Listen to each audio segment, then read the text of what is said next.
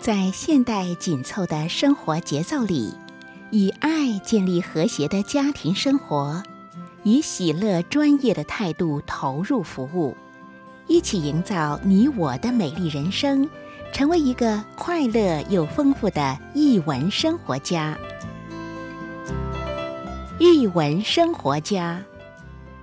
本节目是由林森南路礼拜堂。社团法人中华民国合家欢协会、佳音广播电台联合制作，欧林静主持。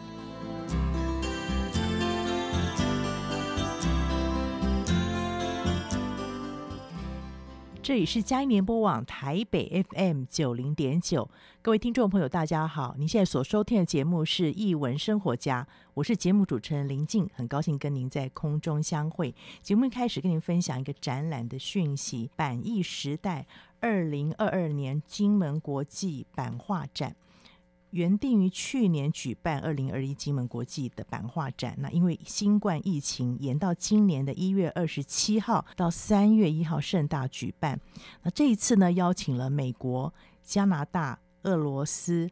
澳洲、日本、韩国，哈一一共有十三个国家优秀的版画作品。国内除了重量级我们的大师台湾版画之父廖修平教授之外呢，还有金门文化奖的得主黄世团老师参加。另外，我们所熟悉知名的艺人翁倩玉和白嘉丽小姐，她这几年来也专精在这个版画，所以都有他们的作品。加上国内有不同世代的版画的创作，所以说是非常精彩，万分值得期待。如果您这段时间刚好在金门，或者是希望能够有机会来参加，都欢迎您。这一次的展期是从一月二十七号到三月一号，在金门县文化局的展览厅展出，推荐给您板艺时代二零二二年金门国际版画展，再次分享给您。到了我们今天好书分享的时间哦。今天是年初二，先跟大家说一声新年快乐。年初二的时候，你可能回到娘家的日子哈，可以做很多的相聚，或者是你可能要打理一下家里的年菜，都需要做一些预备，这些都需要有一些创意，创意可以学习的哦。我们今天就要跟你谈谈这样的主题。音乐过后开始我们的访问。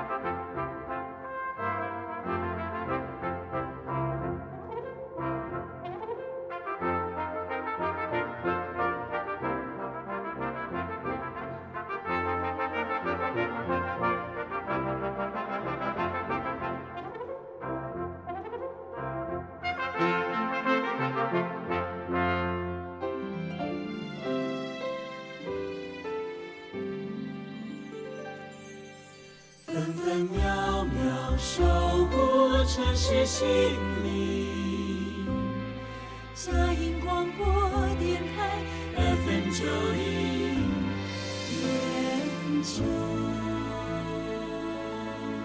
欢迎回到一文生活家，我是节目主持人林静。今天非常荣幸请到小鲁文化的编辑李挪丽小姐来到节目分享。那其实小鲁文化有很多的书系，我记得有少年小说绘本，绘本又分得好仔细哦，有知识类，还有文学性。那今天会请编辑好好来分享。那挪丽呢，在小鲁负责的比较是属于科学知识类的绘本。我记得如果听众朋友还记得，曾经来到我们节目分享过的有一本绘本，原来货柜。是这样子啊，这本书就是挪丽他负责的。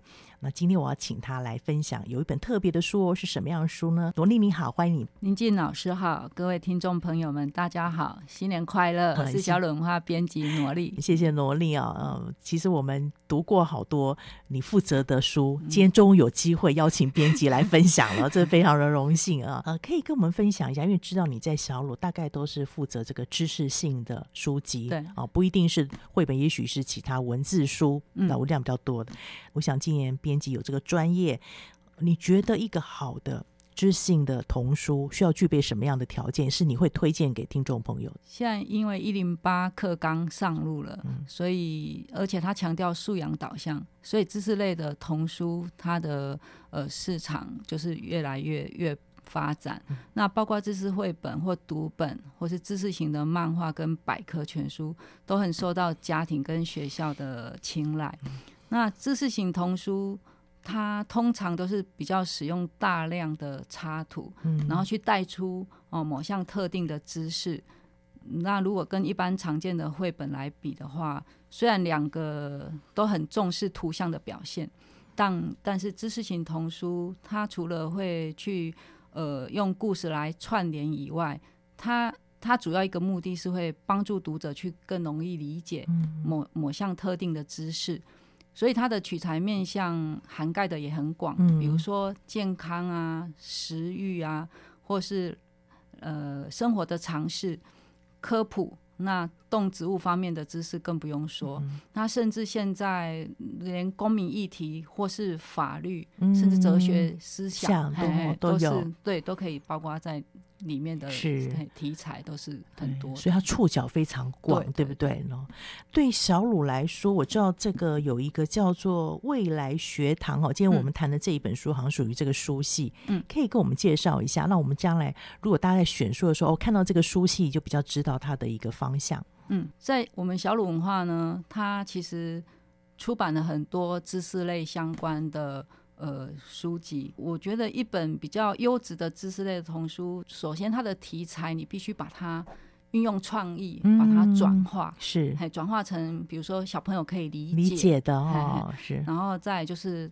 它时常会是跨领域的，对，嗯，然后再一个是美学的素养的涵养。嗯、我这边可以举例，我们小鲁文化出版的书籍，比如说视觉艺术家那个周俊生，嗯啊、他就是在小鲁文化有出版《最高的山》跟《最深的海》，嗯、还有《最高的塔》跟《最小的星球》。是，那他这这两本书是跟。英国那个 Big Picture Press 合作的，嗯，所以这两部作品都很兼顾知识性跟艺术性。是还有比如说，如果是健康方面的，嗯、呃，我们小鲁文化也有出版，呃，一套叫《健康守卫队》，它是以人体大游历的方式来出版。嗯、那这一套系列呢，它有包括呃讲肠胃的、啊、流感的，对还有肠病毒，对还有视力的保健。啊、那包括有一本是。讲膝盖的，OK OK。那膝盖这一本，因为是我编辑的，所以我可以跟大家介绍一下。这可能也包括那个知识型、知识类型的童书，他在创作的时候，包括刚刚的创意转化这一，还有跨领域这方面。嗯，那那时候在创作这一本书的时候，就是说，它虽然是医学领域，嗯，那我们那时候设立的一个主旨就是说，要强调。因为他膝盖保健是从小就要开始。开始的，对。对，他的故事就用呃孙子跟阿嬷跟妈妈就老中青三代来带，对，然后再融入那个医学的那个护膝的保健的知识进去，对，还有一本是货柜，货柜是这样子，对，那那这一本书是。比如说，一般我们去看货柜展，可能我们就会觉得说，哎、欸，就看完一个展了。啊、那我们那时候，我们的沙永林执行长，嗯，他就找到那个亮点啊。好、哦，所以，呃，我觉得编辑就是可能就是要也是要训练，就是说平常你去发现别人看不到的地方，嗯、是，然后把它做成书籍，是，然后带给小朋友更多的视视野。对，没错、嗯。那所以我们货柜的话，就是呃，执行沙执行长他看到了这个亮点以后呢，嗯，我我就开始编辑，就开始去找资料。对，嗯，那我在找资料过程中发现说，呃，他是麦克连，就货柜之父麦克连，他、啊。他运用他经有一个，他看码头工人搬运货物，嗯、货物非常耗时间跟耗体力，是，所以他就是借由他的运输专业去把这个货柜的这个运输系统整个一连串慢慢建立起来，对，建立起来。哎，那我那时候就觉得说，哎、欸，他的中心主旨就是在创新这两个字，哎、啊，所以我的故事，呃，在串这个故事的时候，我就是从。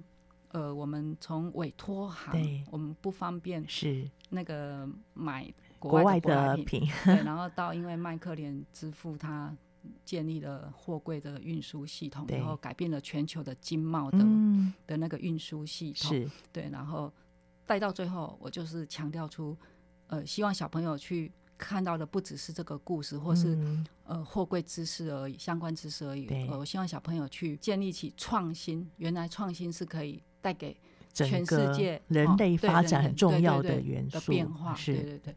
所以，呃，知识型童书其实并不是很单调的，是带给小朋友灌灌输一些东西而已，对对对对很硬的知识。其实它里面如果透过我们出版的然后编辑的那个它那个创意的转化过程，其实它是可以有它。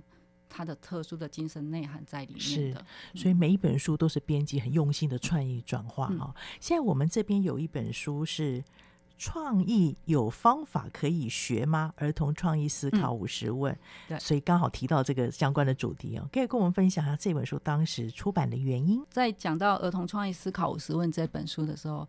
呃，我可以先向大家介绍一下它的作者。OK，呃，他是沙永杰教授，嗯，他是中华翠丝学会的理事长，而且他就是之前也担任过交通大学的呃系主任啊，系教授，然后也是中华大学的前校长。他曾获纽伦堡、鄂伦斯啊一些国际发明的金牌奖，嗯，所以然后在大学讲授翠丝很多年以后。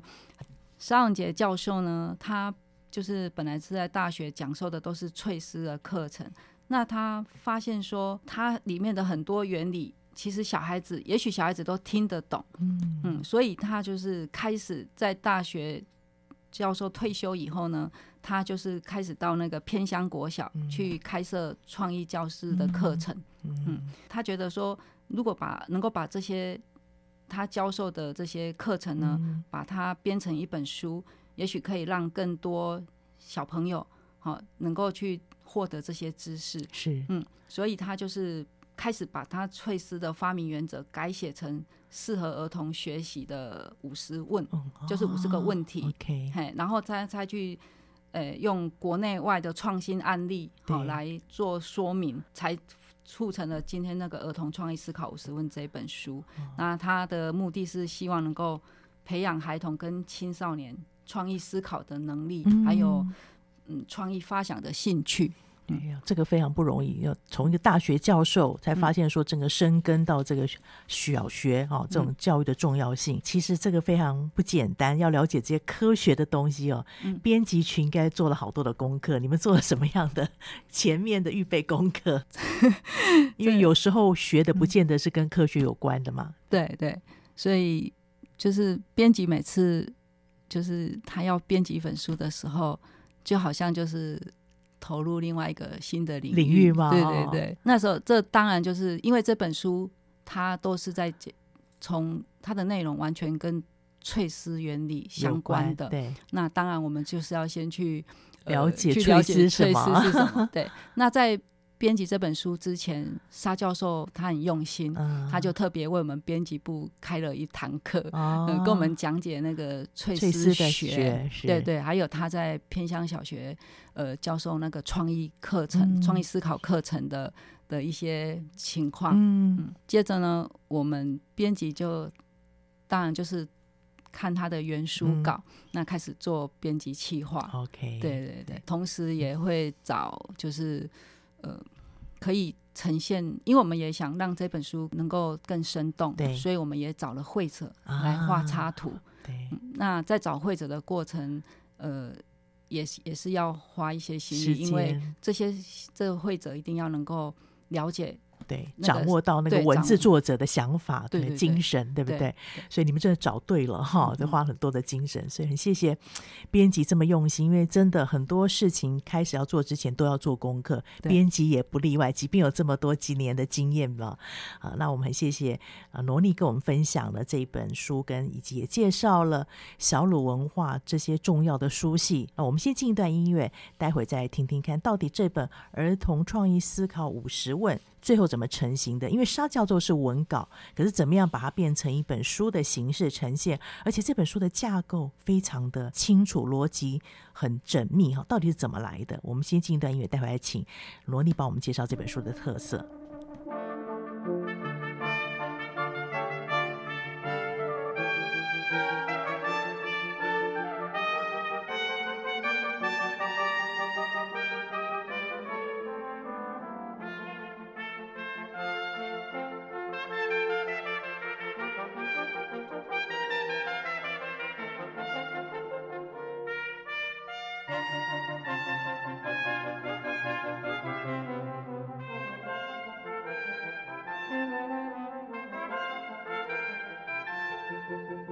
Música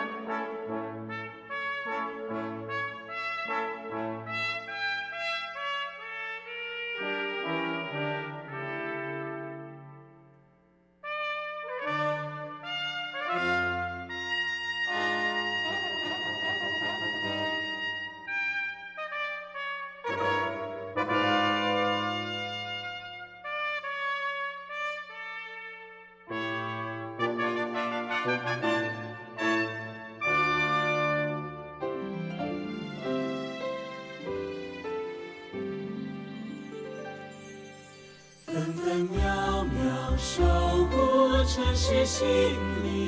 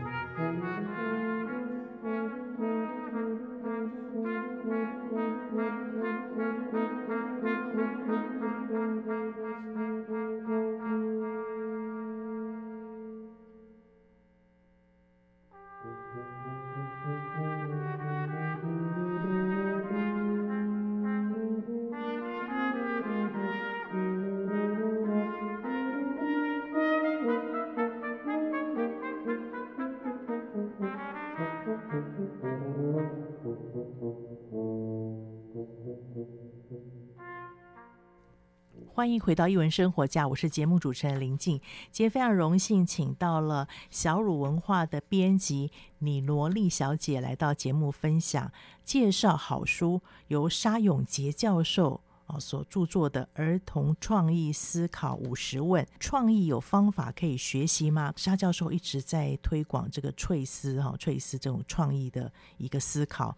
希望能够由小做起哦。那过去他自己也在几个学校做实验。你知道沙教授本来是一个大学的校长，这么高的一个学府职位，退休之后呢，从偏乡开始在小学做一些服务啊，推广这样的教育。那后来又知道有一些学校参与了啊这个教学。那后来，那沙教授就把这样的一个想法。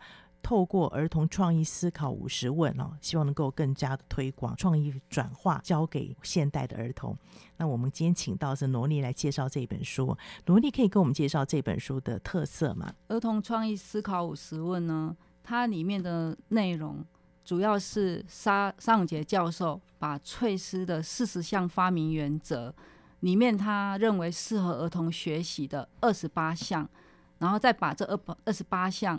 的定义用问句的形式来改写，用问句的形式，同时也比较能够引起儿童的兴趣、兴趣跟好奇，好、嗯、想去探究说，哎、欸，这这个问题可以怎么来解决？嗯，嗯这五十问呢，就是本书的主架构。嗯，嗯然后每一问，呃，沙教授特别好把它分成三个部分，嗯、比如说第一个是引言，它这个引言呢，主要是说明该问项。它的目的，嗯，好，那第二个是案例，他就用生活中的实际例子去佐证该问项的可行性跟有效性。是，那最后一个是想一想，那当然就是提供一个有趣的问题，好，让大家来动动脑，那去发想出是不是这个问题有更多的解决的可能性。嗯，对。那我举一个例子，是，比如说。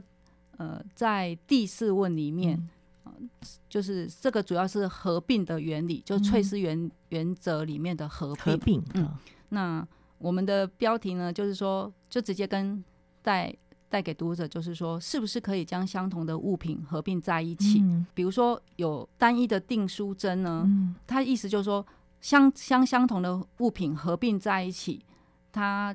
可以产生另外一个有用的价值。嗯，那比如说订书针，我们把它做成订书针条，是不是可以解决连续装订的问题？是。嗯，在案例里面呢，沙沙教授呢，他就又举了一个例子，嗯，把两条牙膏合并在一起，一边是柠檬口味，一边是薄荷口味。嗯，那比如说另一端是哥哥使用，另一端是妹妹使用，嗯，各取所需。是。其实这些东西。有时候是实际的，我们的生活中就可以看到了。到的嗯，那这边后来还是有一个那个茶壶，对不对？对对对，那个茶壶嘴做提把，然后可以倒红茶，又另外一边泡绿茶，对不对？嗯嗯嗯，现在很多东西好像合并在一起嘛，对对对。那沙教授呢？他他本身就是一个发明家，是。那他用我们可以告诉听众，就是说，呃。其实这些五五十问都是我们在生活中，如果看到一些问题，嗯、是可以运用这些原则哈来去做联想的。是是比如说沙教授就运用呃合并的这个原理，啊、他发明了悬浮块。对，嗯、那得奖的作品，对，对，对，是得奖作品，而且已经有上市在在那个销售了。可以给我们介绍一下这个悬浮块？没问题。这悬浮块其实在疫情期间，呃，我觉得是非常。实用的，的嗯，它它，比如说我们一般的筷子，是不是放置在桌面的时候，就是那个筷尖那个部分，哈、碰到桌碰到桌面，脏，对对对。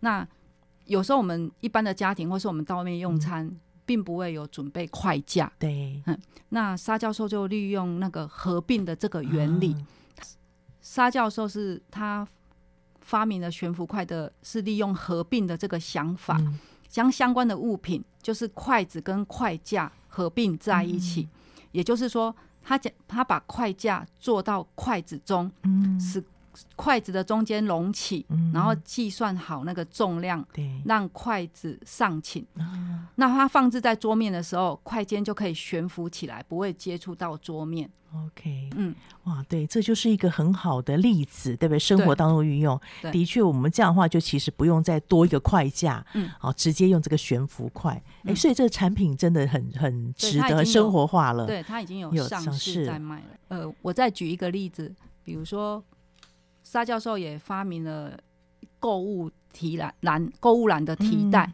嗯、就像比如说我们到卖场购物啊，我们买东西很多的时候，在结账的时候你。常常我们后面又有其他顾客，对，那尤其大排长龙的时候，我们会很紧张，就手忙脚乱，想说耽误了别人这样子。嗯，那所以沙教授呢，他利用这五十问里面一个中介物的这个想法，哈，设计了购物篮提袋哦，而且这个这个。这个发明也是有得到俄罗斯国际发明展哦，是，嘿，他的还有乌克兰国际发明展金牌奖的肯定。对，他他怎么来来发明这个东西呢？他就是我们把一般的提袋，嗯，好，它这个提袋跟一般的购物袋不一样，它可以把它张开来挂在购物车里面哦，嗯。那结账的时候，你就可以边结账边把物品就放到袋子进去，对，就不用两个动作了，对不对？所以这就解决了对对手忙脚乱的问题。是，所以它其实这五十问呢，就是在它的翠丝原原则，其实就是说，它我们其实生活中遇到的一些问题，是前人都已经帮我们有解决过，只是我们没有一个很具体的知识的，让我们来知道说，呃，其实这些原理都是。有人发明过了，嗯，那就等于有一些先辈知识已经在了，我们怎么样把它收集起来再运用？对，对，然后运用联想的方式，然后再去。解决你生活中面对的问题，对，就很像我们讲那个站在巨人的肩膀上面，对不对？看，对，所以有很多时候，如果有人可以帮我们的系统化，像沙教授很好吧，系统化，对，整理出孩子比较熟悉的五十问啊，这这个别人已经想过处理过，我们怎么样再进一层，运用原来的方法原则解决现在的问题，对不对？对。是，所以都可以成为发明家。对。那我比较好奇是很有意思，因为他你的书其实架构蛮清楚，有把沙教授的五十问根据好像同样性质的整理啊，这边有组合、分开、反向跟便利性。曲度、空间、时间、资源、颜色差异性，应该是就是就他们的同质性分在一起。对对。然后当当中又有沙教授的创意教室。嗯。沙教授的创意教室在这本书的代表性跟意义是什么？扮演什么样的角色？沙教授他这个创意教室其实就是沙老师的创意教室，嗯、其实就是他在小学教授创意思考。的那个一个名称哦、嗯，那这个由来其实非常有趣。沙教授曾经说啊，他自己一直很想到小学教书，嗯、然后后来没想到啊，就在大学任教，一直到退休。他后来想把翠丝的。基本概念融入小学课程以后，嗯、他有这个想法以后，他就开始尝试进入小学试教。对，那发现这些小朋友的想法有些是可以具体实现的。啊、是，比如说他曾经问过我们，哈、嗯，编辑，他就说，呃，他在小学的时候，他就问小学教课的时候，他他会想一些问题，让小朋友去解决。解决、嗯。他比如说，他就曾经问过小朋友说，呃，如果你的茶壶，啊。一边想装红茶，一边想装什么奶茶的时候，哎，你怎么？如果你你怎么去发明一个水壶，可以让它同时装两种饮料？嗯，对。OK OK。那宁静老师，你会怎么 解决这个问题？可能就我就会有中隔中间有个什么隔板吧，我们会想到那个房间的概念，有没有？不是房间就隔间的概念。对，我我是想到说，呃，那个水壶就是中间隔起来，可是是两边有。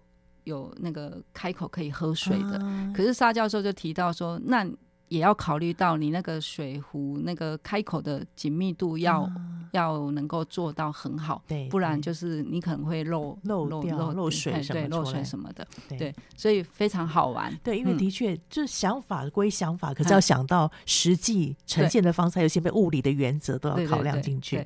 所以他他开始在一些偏乡小学。开设这个创意思考课程，嗯、他就用沙老师创意教室啊。这个名称。是。那这时候我们在编这本书的时候，因为呃沙教授的原书稿哈就是五十问嘛，嗯，嗯，那其实。这五十问里面，他并不会提到他自己的发明，嗯、可是他又是一个常常获得国际对啊。发明金牌奖的发明家。是，那这时候我就想到说，而且它里面虽然这本书是绕着翠丝原则去、嗯、去写的，对，可是他在五十问里面，他并不会特别去提出来。嗯，我在编辑的时候，我就想说，在这五十问里面，如果有提到沙跟沙教授的。发明有关的，嘿，那就请他用呃沙老师的创意教授、哦、嘿去做 box，然后也把他的发明，就比如说刚刚那悬浮块，它是运用合并的原理嘛，哎，那我就在合并的这个后面用一个 box，、哦、就是呃介绍悬浮块，OK OK，让小朋友更加能够理解说哇，原来合并它真的是可以实际被、嗯、呃运用在。呃，发明发明，而且真的还得奖，对对 对，而且还是实际可以去销售的。是、嗯，还有另外一个就是说，我也运用那个沙老师的创意教室的这个 box 的机会，就是把翠丝，嗯、什么是翠丝？好，那翠丝如果在生活中运用，嗯，那小朋友怎么去发现问题？是，好，因为发现问题很重要嘛，你发现问题，你才会才能够解决。解决对，所以就是请沙教授去在做这些。利用 Box 把他的理念，好，或是他的实际，他去发明的东西介绍给读者，嗯，去认识。OK，这样就明白了。嗯、我就想说，哎、欸，这个已经很清楚的逻辑架构了。然后沙老师创意教室一定有特别的原因，嗯，所以就清楚是有关于沙老师他的发明实际呈现，嗯，或者是在介绍翠丝的一些精神理论怎么跟这个。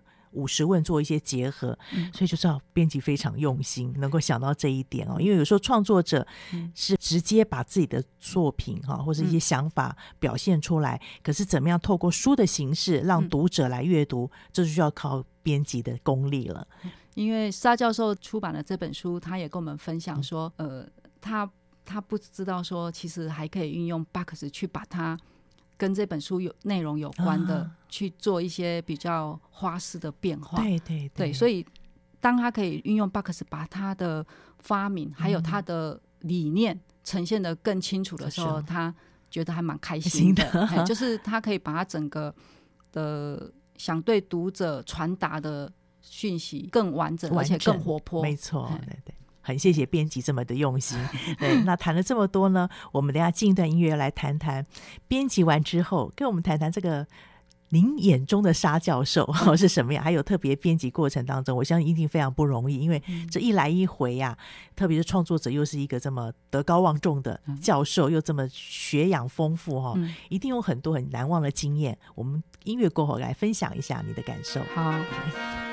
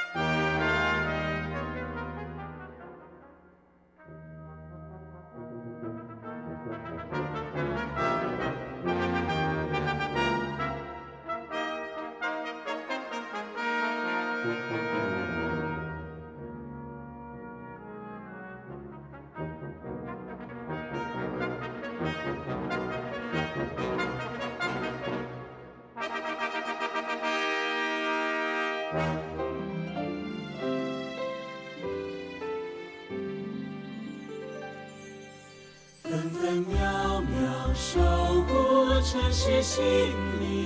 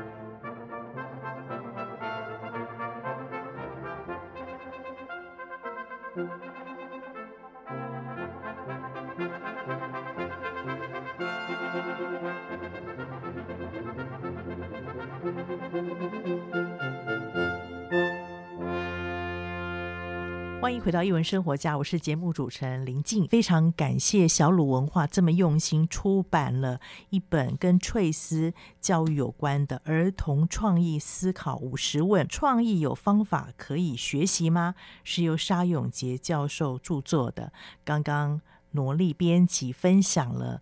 这个里面的架构以及沙教授的一些用心，那我相信编辑过程也非常不容易，因为特别是面对这样学养丰富又很有负担，能够传递的创意教学的这样一个学者，到底编辑过程当中有没有难忘的事情呢？罗丽可以跟我们分享一下，也让我们借机会侧面了解一下沙教授这样的人。我们都开玩笑，私底下开玩笑说。呃，沙教授是坚持的理工男，我相信应该是。不过，整个在编辑过程中，我对沙教授很敬佩的一点是，这本书不单是要引导小朋友去，或是师长哈，去引导小朋友怎么去学创意思考。嗯、沙教授这本书，他同时他在那个偏乡小学教创意思考。是有他的一个愿景在的，嗯、他是希望能够把他自己擅长的发明跟申请专利的经验融入到教学，嗯、去引导偏乡小朋友把创意转换成发明，哦，甚至他希望有机会进一步用孩童的名字去取得专利，嗯，让孩子透过自己的发明去帮助自己，嗯，好、哦，使使弱势者也能因为自助而获得更多翻转人生的机会。哎，这一点是让我非常敬佩跟感动的地方，这非常难得，因为真的，常常很多人到偏乡去，就是送东西、送物资，嗯、对，可贵重要是帮助他们建立能力，可以自己去用钓竿钓鱼，对不对？对，这个是我想沙教授用心在这地方。对，对，另外就是说，如果说要谈到编辑过程。呃，难忘的地方呢，非常、这个、读者非常希望知道这本书怎么来的哦，编辑花了多少心思？有兴趣的呃听众朋友可以上小鲁粉丝页。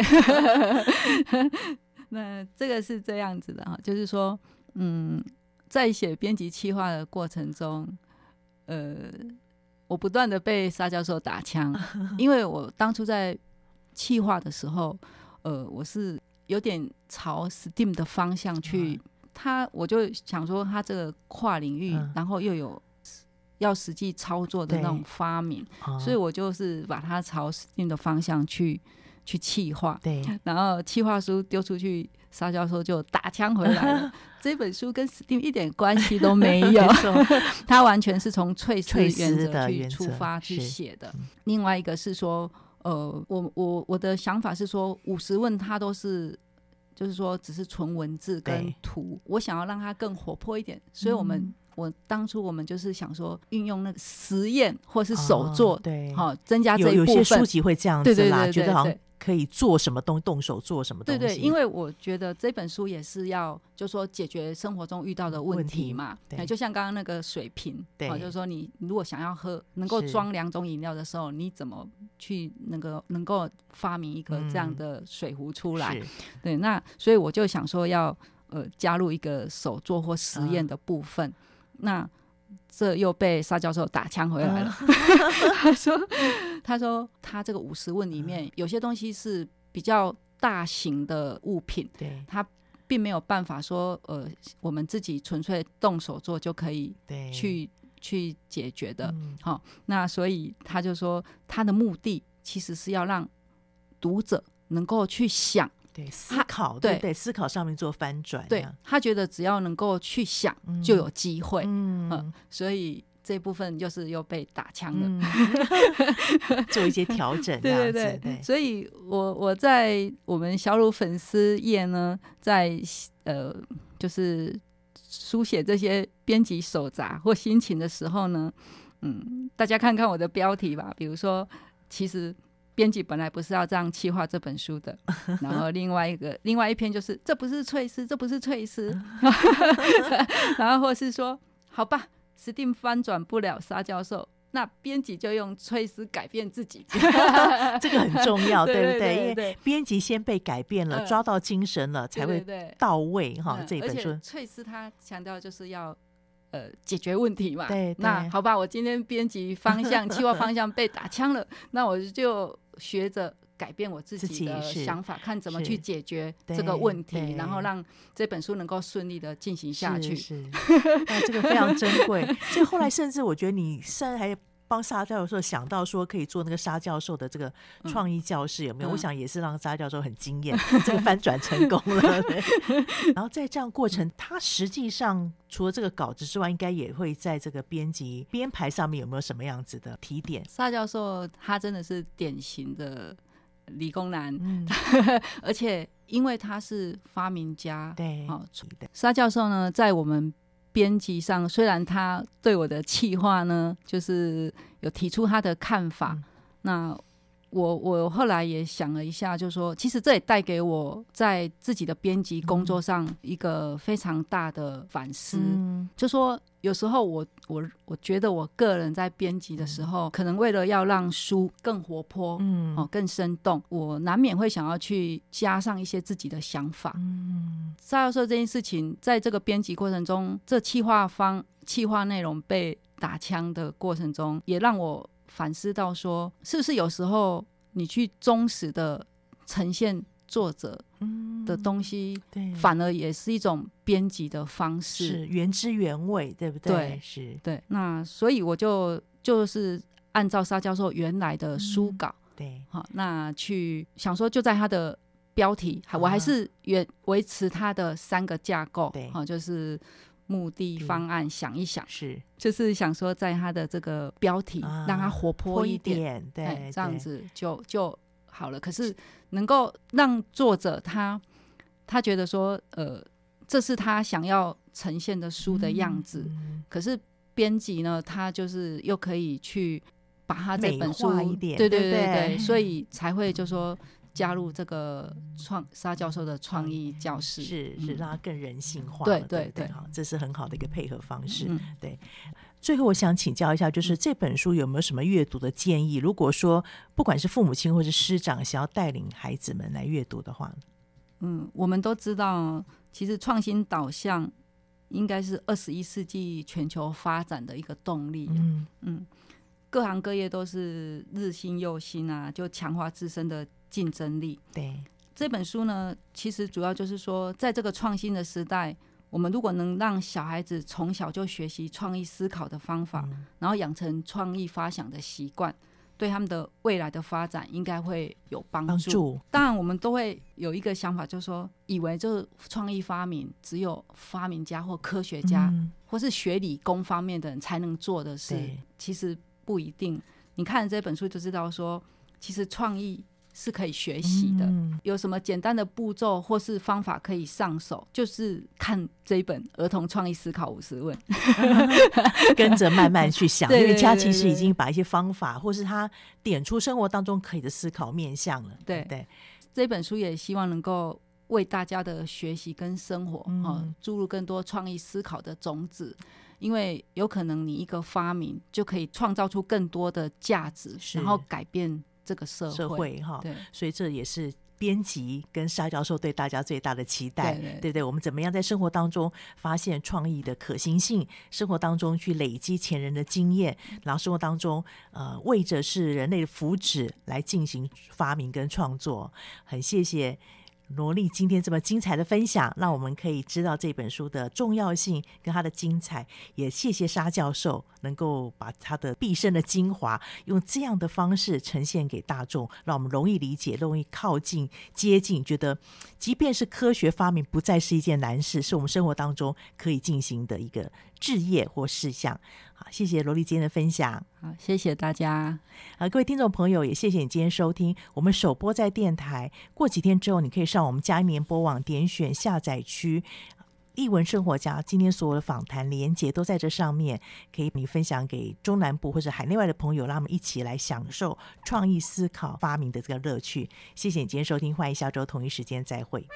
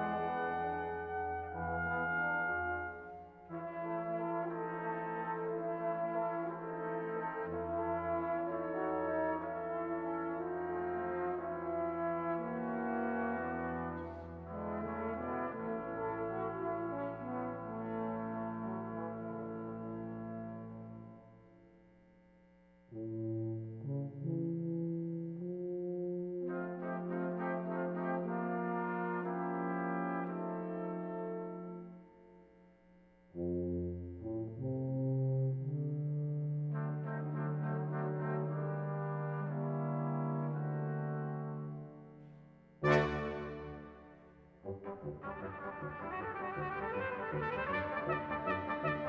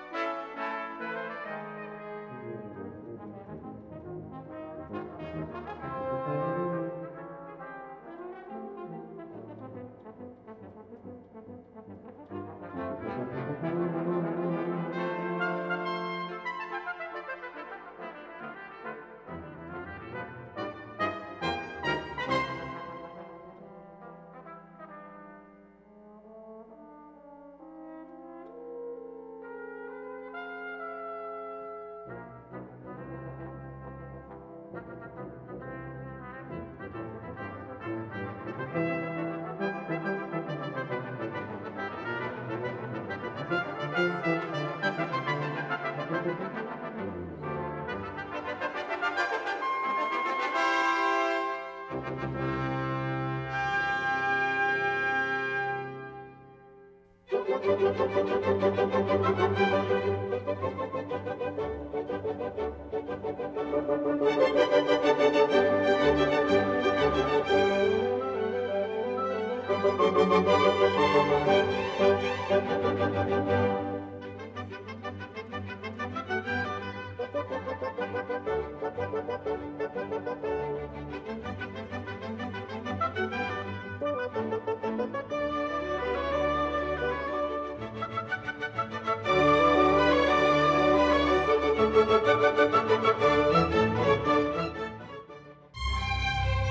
节目由台北市基督教金灯台宣教基金会与财团法人佳音广播电台联合制播，谢谢收听。